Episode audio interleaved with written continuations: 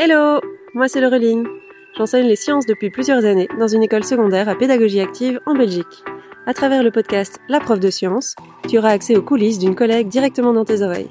Je partagerai avec toi la façon dont je donne mes cours et ce que je mets en place tous les jours dans mes classes, en plus des réflexions quotidiennes qui m'ont amené à ces pratiques. Allez, c'est parti pour l'épisode du jour Hello les profs Aujourd'hui, je vais continuer à explorer cette magnifique méta-analyse réalisée par le groupe de recherche de John Hattie, dont je te parle depuis deux épisodes déjà. Il a donc étudié l'influence de centaines de critères sur l'apprentissage des élèves. Je suis partie d'un point particulier, la pédagogie de la découverte, que j'ai exploré dans l'épisode 31, puis je t'ai proposé des idées d'amélioration par rapport à cette pédagogie particulière dans l'épisode 32, donc l'épisode de la semaine passée, mais je me suis dit qu'il était dommage de s'arrêter là car il y a en fait plein d'autres méthodes ou techniques qu'on peut mettre en place dans nos classes pour améliorer l'apprentissage de nos élèves. Je te mets en description le lien d'un super site web qui recense tous les résultats de cette étude, en anglais, dans un grand tableau. J'ai pris le temps durant ces dernières semaines de le regarder en profondeur et de voir ce que je peux en retirer pour mon enseignement. Et c'est ce dont je vais te parler aujourd'hui. Je vais te donner une sélection de critères que j'ai choisi de retenir parmi les 350 critères étudiés par cette énorme étude, afin de te donner une idée un peu plus large de ce qui fonctionne ou de ce qui ne fonctionne pas en termes d'apprentissage. Alors comme il y a énormément de critères étudiés, moi j'en ai sélectionné quelques-uns sur base de mon intérêt personnel, sur ma compréhension de ce qu'ils veulent dire, parce qu'il y en a certains j'ai pas tout à fait compris ce que ça veut dire, sur leur intérêt dans l'enseignement des sciences, et aussi s'ils peuvent être appliqués dans nos écoles. Je ne reprends que les critères sur lesquels nous pouvons, en tant qu'enseignants, avoir une influence. Il y a pas mal de critères qui dépendent des parents, de l'environnement à la maison, ou des élèves eux-mêmes, et du coup de cela je vais pas en parler aujourd'hui, j'en ferai peut-être un autre épisode plus tard si ça t'intéresse, mais aujourd'hui je voudrais vraiment me concentrer sur ce que nous pouvons faire nous en tant que profs pour améliorer l'apprentissage de nos élèves. Alors les effets étudiés, ils ont été classés dans cinq catégories par les chercheurs en fonction de leur impact sur la réussite des élèves. La première catégorie, c'est les critères qui ont un impact négatif probable. La deuxième catégorie, c'est ceux qui ont un impact positif léger, probable. Puis on a un impact positif, probable. On a des critères qui peuvent avoir un potentiel d'accélération. Et enfin, en dernier, des critères qui ont un potentiel d'accélération considérable. Aujourd'hui, je vais reprendre cette classification en l'adaptant très légèrement pour que l'épisode soit un peu plus digeste à écouter. Je vais donc simplement parler de critères qui ont un effet négatif, légèrement positif, positif ou très positif. On peut également classer les différents critères étudiés en fonction de différents domaines. Et ici, je vais regarder des critères dans quatre domaines. Le premier domaine, ce serait l'influence de l'ambiance de classe. Le deuxième domaine, c'est l'influence du programme d'enseignement, donc de ce qui est enseigné à l'élève. Le troisième domaine, c'est l'influence des méthodes d'enseignement.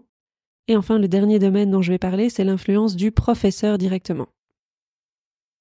On retrouve également l'influence de l'établissement scolaire, de l'ambiance à la maison, ou encore des stratégies que l'élève peut lui-même mettre en place, mais je vais du coup pas en parler aujourd'hui, puisque nous avons nous-mêmes, en tant que profs, moins d'influence là-dessus, voire pas du tout dans certains cas. Je vais donc structurer cet épisode en parcourant un à un chacun des quatre domaines, en partant des critères qui ont un impact le plus négatif et en avançant petit à petit jusqu'aux critères qui ont l'impact le plus positif possible. Je ne vais pas citer directement la valeur précise associée à chaque critère, donc le petit d, mais si tu veux obtenir plus de détails, tu peux aller lire l'article associé à cet épisode de podcast, ou encore mieux, tu peux directement aller regarder la méta-analyse toi-même pour avoir les valeurs précises. Mais donc garde bien en tête que je pars du classement du plus négatif et chaque fois j'avance vers le plus positif. Allez, c'est parti. On va commencer par regarder ce qu'il est possible de faire pour améliorer l'apprentissage des élèves d'un point de vue de l'ambiance de classe. En tant qu'enseignant, on a évidemment un rôle important à jouer sur l'ambiance en classe, sur le calme, le respect, la mise au travail des élèves et l'ambiance bienveillante qui peut régner dans une classe. Alors tout n'est pas de notre ressort et les élèves ont aussi un rôle important à jouer pour qu'une classe fonctionne bien. Regardons ensemble ce qui peut être négatif au sein d'une classe et perturber les apprentissages. La pire chose pour les apprentissages, c'est le harcèlement ou l'intimidation. Ensuite, on a la présence des smartphones en classe sans une utilisation pédagogique. Donc le fait de mettre les smartphones de côté, que les élèves n'y aient pas accès, c'est très très bien. Si jamais l'élève ne se sent pas apprécié, que ce soit par ses camarades ou par l'enseignant, ça a aussi un effet négatif sur les apprentissages. Si l'élève est dépendant du prof, donc il y a une grande dépendance prof-élève, ça va être négatif pour son apprentissage aussi. Un élève qui va avoir des suspensions ou une expulsion, ce serait négatif aussi. Et les classes multi-âges, ce sont des classes dans lesquelles les élèves de plusieurs âges ou de niveaux scolaires différents partagent le même espace d'apprentissage. Ça a un effet très très très légèrement négatif. Ensuite, on peut regarder ce qui peut être légèrement positif pour les apprentissages. Les classes ouvertes ou les classes flexibles en opposition aux classes plus traditionnelles.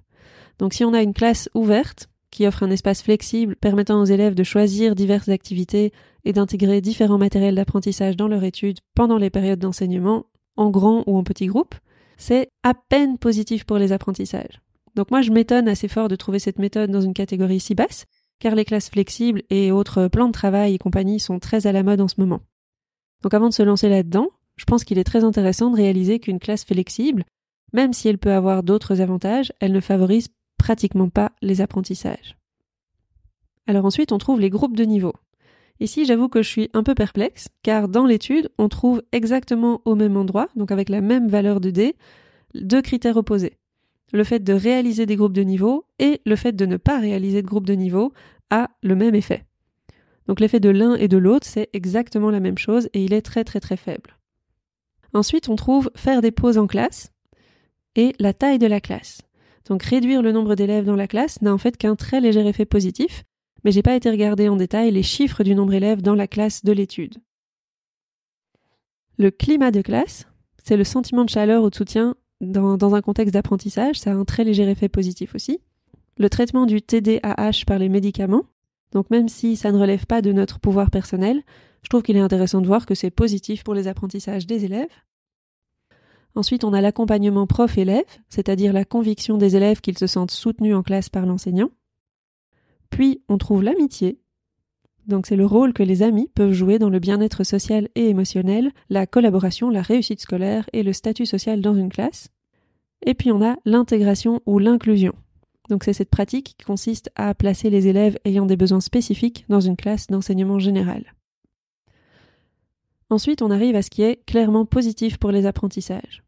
On trouve là-dedans la gestion de classe, donc qui est le processus par lequel les enseignants vont maintenir dans leur classe un environnement d'ordre et de respect. On trouve l'apprentissage en petits groupes, les élèves sont donc regroupés en petits groupes au sein de la classe et ça crée une opportunité pour une compréhension plus approfondie du contenu. On retrouve aussi le sentiment d'appartenance. Donc les élèves se sentent respectés, inclus, acceptés et encouragés par les autres dans l'environnement social de l'école. Cette relation affective entre l'élève et la culture de l'école, elle façonne l'engagement émotionnel, comportemental et cognitif d'un élève dans sa scolarité. Et puis enfin, on a les relations enseignant-élève donc la qualité de la relation entre l'enseignant et l'élève. Et puis on va retrouver les deux dernières techniques qui sont les plus favorables aux apprentissages.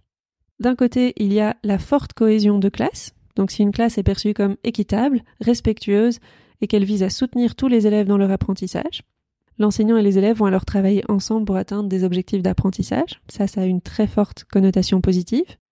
Et la chose la plus importante, c'est diminuer les comportements perturbateurs. Et ça, ça dépend du professeur, évidemment. Les perturbations qui sont provoquées par un ou plusieurs élèves en particulier vont avoir une influence négative sur l'environnement de la classe dans son ensemble. Il est donc très important de veiller à les minimiser au maximum. L'ambiance de classe peut donc avoir un impact aussi bien positif que négatif sur les apprentissages des élèves. En tant que prof, il est donc important de veiller à maintenir une ambiance de classe qui soit propice aux apprentissages. Alors ensuite, on peut voir l'influence du type de programme suivi, c'est-à-dire des matières qui sont enseignées aux élèves. Donc nous avons moins d'influence directe là-dessus en tant qu'enseignant, mais on peut choisir de travailler dans une école qui accorde plus ou moins d'importance à certaines matières ou qui met en avant certains programmes. Je voulais aussi voir spécifiquement l'influence des matières scientifiques par rapport aux autres matières, donc je vais relever principalement l'endroit où il y a des matières scientifiques. Alors en une phrase, tout ce qui est enseigné aux élèves a un impact positif. Donc on trouvera rien qui a un impact négatif. Mais certains programmes ont un effet qui peut être beaucoup plus important que d'autres. Je n'ai repris que quelques programmes qui sont présents dans nos écoles en Belgique, mais euh, beaucoup d'autres programmes sont également recensés. Ce qui a un impact légèrement positif, c'est l'utilisation d'une calculatrice en classe ou les programmes de musique. Ce qui a un impact positif, ce sont les programmes de laboratoire scientifique ou les programmes scientifiques en général. Et puis ce qui a un grand impact positif, ce sont les programmes créatifs ou les programmes artistiques. On retrouve l'enseignement guidé en maths, c'est-à-dire l'enseignement des mathématiques selon une approche plus directe ou plus explicite. On retrouve aussi l'enseignement du vocabulaire. Puis on a l'enseignement des compétences spécifiques en maths. Donc c'est quoi ces compétences spécifiques? C'est par exemple les fractions, le calcul, les compétences numériques, la maîtrise des faits de base ou les stratégies algébriques. Donc c'est des compétences qu'on retrouve assez bas dans le programme, mais donc qui ont une très très forte influence positive. On continue à monter avec l'enseignement des langues étrangères. Puis on retrouve les programmes STEM, donc STEM, donc qui enseignent les sciences, les technologies, l'ingénierie et les mathématiques. On a également la modification des préconceptions des élèves en sciences, donc c'est le fait de rechercher les idées préconçues des élèves sur un sujet précis et d'utiliser ensuite diverses techniques afin de les modifier. Et puis, tout en haut, on retrouve la résolution de problèmes mathématiques. C'est ce qui a le plus d'influence sur les apprentissages des élèves dans cette catégorie. Alors les trois dernières propositions ont une valeur d'effet très très élevée. C'est entre 0,94 et 0,98. Et je m'attendais en fait pas du tout à trouver autant de matières scientifiques sur les plus hautes marges du podium. Il y a d'autres enseignements très positifs que je n'ai pas listés ici, mais qui ont un effet inférieur aux trois derniers que j'ai cités. Certains sont liés à la lecture ou à d'autres concepts langagiers que je ne maîtrise pas vraiment, et du coup je ne vais pas en parler ici, puisque ça ne concerne pas les cours de sciences. Mais donc ce que moi je retiens, c'est quand même ces trois trucs scientifiques pour terminer, ça a un super effet positif sur l'apprentissage des élèves. Passons maintenant aux stratégies d'enseignement choisies par les professeurs. C'est donc ici que nous avons réellement le plus de pouvoir. De nouveau, ce qui est génial, c'est que toutes les stratégies d'enseignement tendent à favoriser l'apprentissage. Il faudrait donc en fait s'intéresser aux stratégies qui favorisent le plus possible l'apprentissage, parce que quel que soit le truc que tu fais, ça favorise les apprentissages. La pire méthode et la seule qui a réellement des effets négatifs, c'est l'utilisation de cours magistraux où l'enseignant présente directement le contenu et s'exprime sans interruption devant un public passif. On peut donc se représenter nos cours à l'université, par exemple, c'est l'exemple typique de, ces cours magistraux où on n'intervient pas. Ah, mais heureusement, je pense que personne ne va se sentir concerné par cette méthode, plus personne ne fait ça de nos jours, j'espère. Les méthodes qui ont un léger impact positif sont les suivantes. On y retrouve l'utilisation de l'humour, l'utilisation d'une musique de fond, le co-enseignement, et alors là je t'avoue que je suis assez surprise de trouver le co-enseignement aussi bas dans la liste, vu comme on nous l'a vendu comme une super solution pour améliorer les apprentissages. En plus, je suis en train de tester le co-enseignement euh, maths sciences avec un collègue cette année, donc cette modalité m'intéresse particulièrement en ce moment, mais apparemment c'est pas vraiment efficace. Ensuite, on retrouve l'apprentissage par la découverte, je t'en ai déjà parlé longuement dans les épisodes précédents, et les devoirs. Alors il convient cependant de faire une petite différence en fonction de l'âge des élèves concernant les devoirs, car ici il s'agit d'une moyenne sur toutes les études qu'on a pu trouver. Et on a en fait pu montrer que les devoirs sont très peu efficaces en primaire, et puis ils vont devenir de plus en plus efficaces lorsque les élèves s'approchent de la fin de leurs études secondaires. Je reparlerai probablement de ça dans un prochain épisode. Et puis on a toute une série de méthodes qui ont un impact positif. L'utilisation de l'évaluation formative, l'évaluation par les pairs, le feedback donné suite aux évaluations, l'apprentissage par problème, l'évaluation fréquente, l'utilisation d'exemples résolus en détail, l'évaluation de la qualité de l'enseignement par les élèves, l'enseignant qui questionne les élèves durant le cours, l'utilisation de simulations ou encore de vidéos interactives. Ça aussi, je vais en reparler dans un autre épisode sur les simulations ou l'utilisation des vidéos en cours. On retrouve également l'apprentissage coopératif, l'apprentissage par investigation, la communication en dehors de la classe. Alors qu'est-ce que c'est ça? C'est euh, des conversations entre enseignants et élèves en dehors de la salle de classe, comme par exemple pendant la récréation ou dans les couloirs. On retrouve l'enseignement inductif, qui est une technique d'enseignement qui encourage les élèves à raisonner à partir de l'observation. On retrouve l'enseignement explicite, j'en ai déjà parlé également dans l'épisode précédent, mais ce n'est donc pas du tout la seule méthode valable pour améliorer l'apprentissage des élèves. Et enfin, on retrouve les méthodes d'évaluation alternative, c'est-à-dire le fait d'évaluer les élèves par des présentations orales, le suivi des progrès, des portfolios, tout ce qui n'est pas concrètement des évaluations classiques. Et enfin, on retrouve encore plus de méthodes qui ont un très grand impact positif.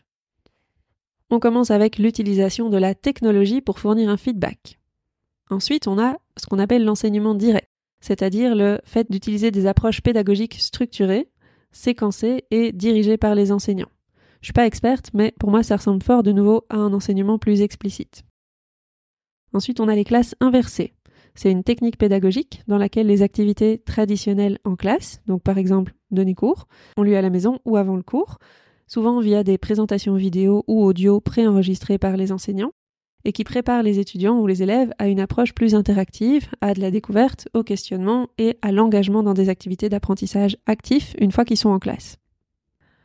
On retrouve également l'utilisation de la robotique, c'est-à-dire utiliser la technologie robotique et l'intelligence artificielle pour planifier, enseigner et évaluer l'apprentissage.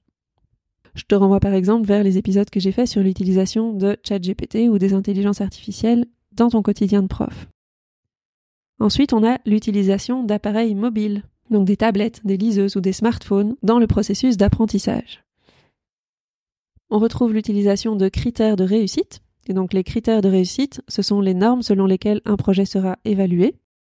Ils sont souvent très courts, très brefs, ils sont en général co-construits avec les élèves et ils visent à rappeler aux élèves les aspects sur lesquels ils doivent se concentrer. Puis on a les discussions en classe, donc ça implique plus que le fait que les enseignants posent des questions et que les élèves répondent, ça je l'ai déjà dit précédemment, mais ça implique ici que les élèves discuteront entre eux, souvent à partir d'un ensemble de questions ouvertes. Puis on a l'utilisation d'un feedback rapide, donc au plus près de l'évaluation. On a l'utilisation d'un TBI en classe, donc d'un tableau blanc interactif. On retrouve l'enseignement constructiviste. C'est un enseignement qui implique de fournir aux élèves un enseignement actif et centré sur l'apprenant, dans lequel les élèves explorent des idées, des propositions, des explications et puis des solutions. On a ensuite l'utilisation d'un feedback sous forme d'indices, et ces indices vont permettre à l'élève de passer à l'étape suivante. Et enfin, tout en haut, on retrouve la méthode du puzzle ou jigsaw en anglais. C'est une approche coopérative de l'apprentissage. Donc suivant cette méthode, un enseignant va présenter un sujet principal et plusieurs sous-thèmes. Les élèves vont ensuite être répartis en groupes d'appartenance et chaque membre du groupe d'origine va se voir attribuer un sous-thème. Ensuite, les étudiants vont former des petits groupes d'experts pour étudier le sous-thème qui leur est assigné par le biais de recherche ou de discussion. Une fois que les élèves ont maîtrisé le sous-thème en question, ils vont retourner dans leur propre groupe d'appartenance pour rendre compte de leur découverte aux autres élèves. À la fin de l'exercice, chaque membre du groupe d'appartenance a du coup appris chaque sous-thème auprès d'un membre du groupe d'experts concerné ou grâce à sa propre enquête avec un groupe d'experts. On voit donc qu'il y a énormément de méthodes qui vont favoriser l'apprentissage. Je n'ai par contre pas du tout regardé si certaines méthodes sont plus intéressantes pour certaines années ou pour l'enseignement de certaines matières spécifiques. Pour cela, il faudrait regarder une analyse qui soit moins générale et qui se focalise sur l'apprentissage des sciences, par exemple. Alors il nous reste une dernière catégorie à explorer, c'est l'influence de l'enseignant lui-même. Ce qui est chouette, c'est qu'il n'y a que des effets positifs dans cette catégorie. Alors ce qui a un impact légèrement positif tout d'abord, c'est le programme de formation initiale de l'enseignant, la collaboration entre enseignants, donc lorsque les enseignants collaborent à la planification et à l'évaluation des leçons.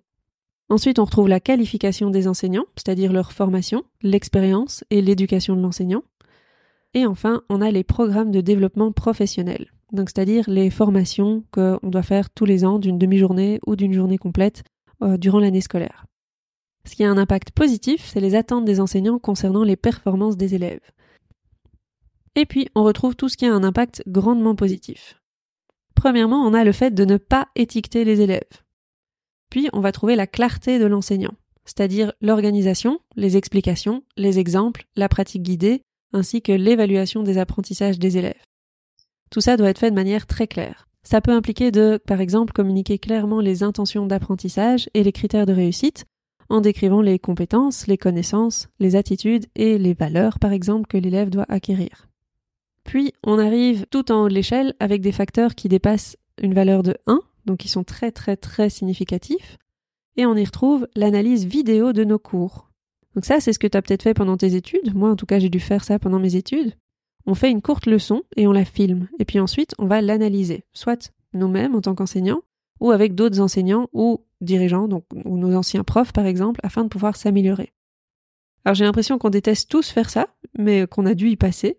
Et du coup, je suis très surprise de voir à quel point cette technique elle a une influence très importante sur l'apprentissage des élèves. Ensuite, on retrouve la crédibilité des enseignants.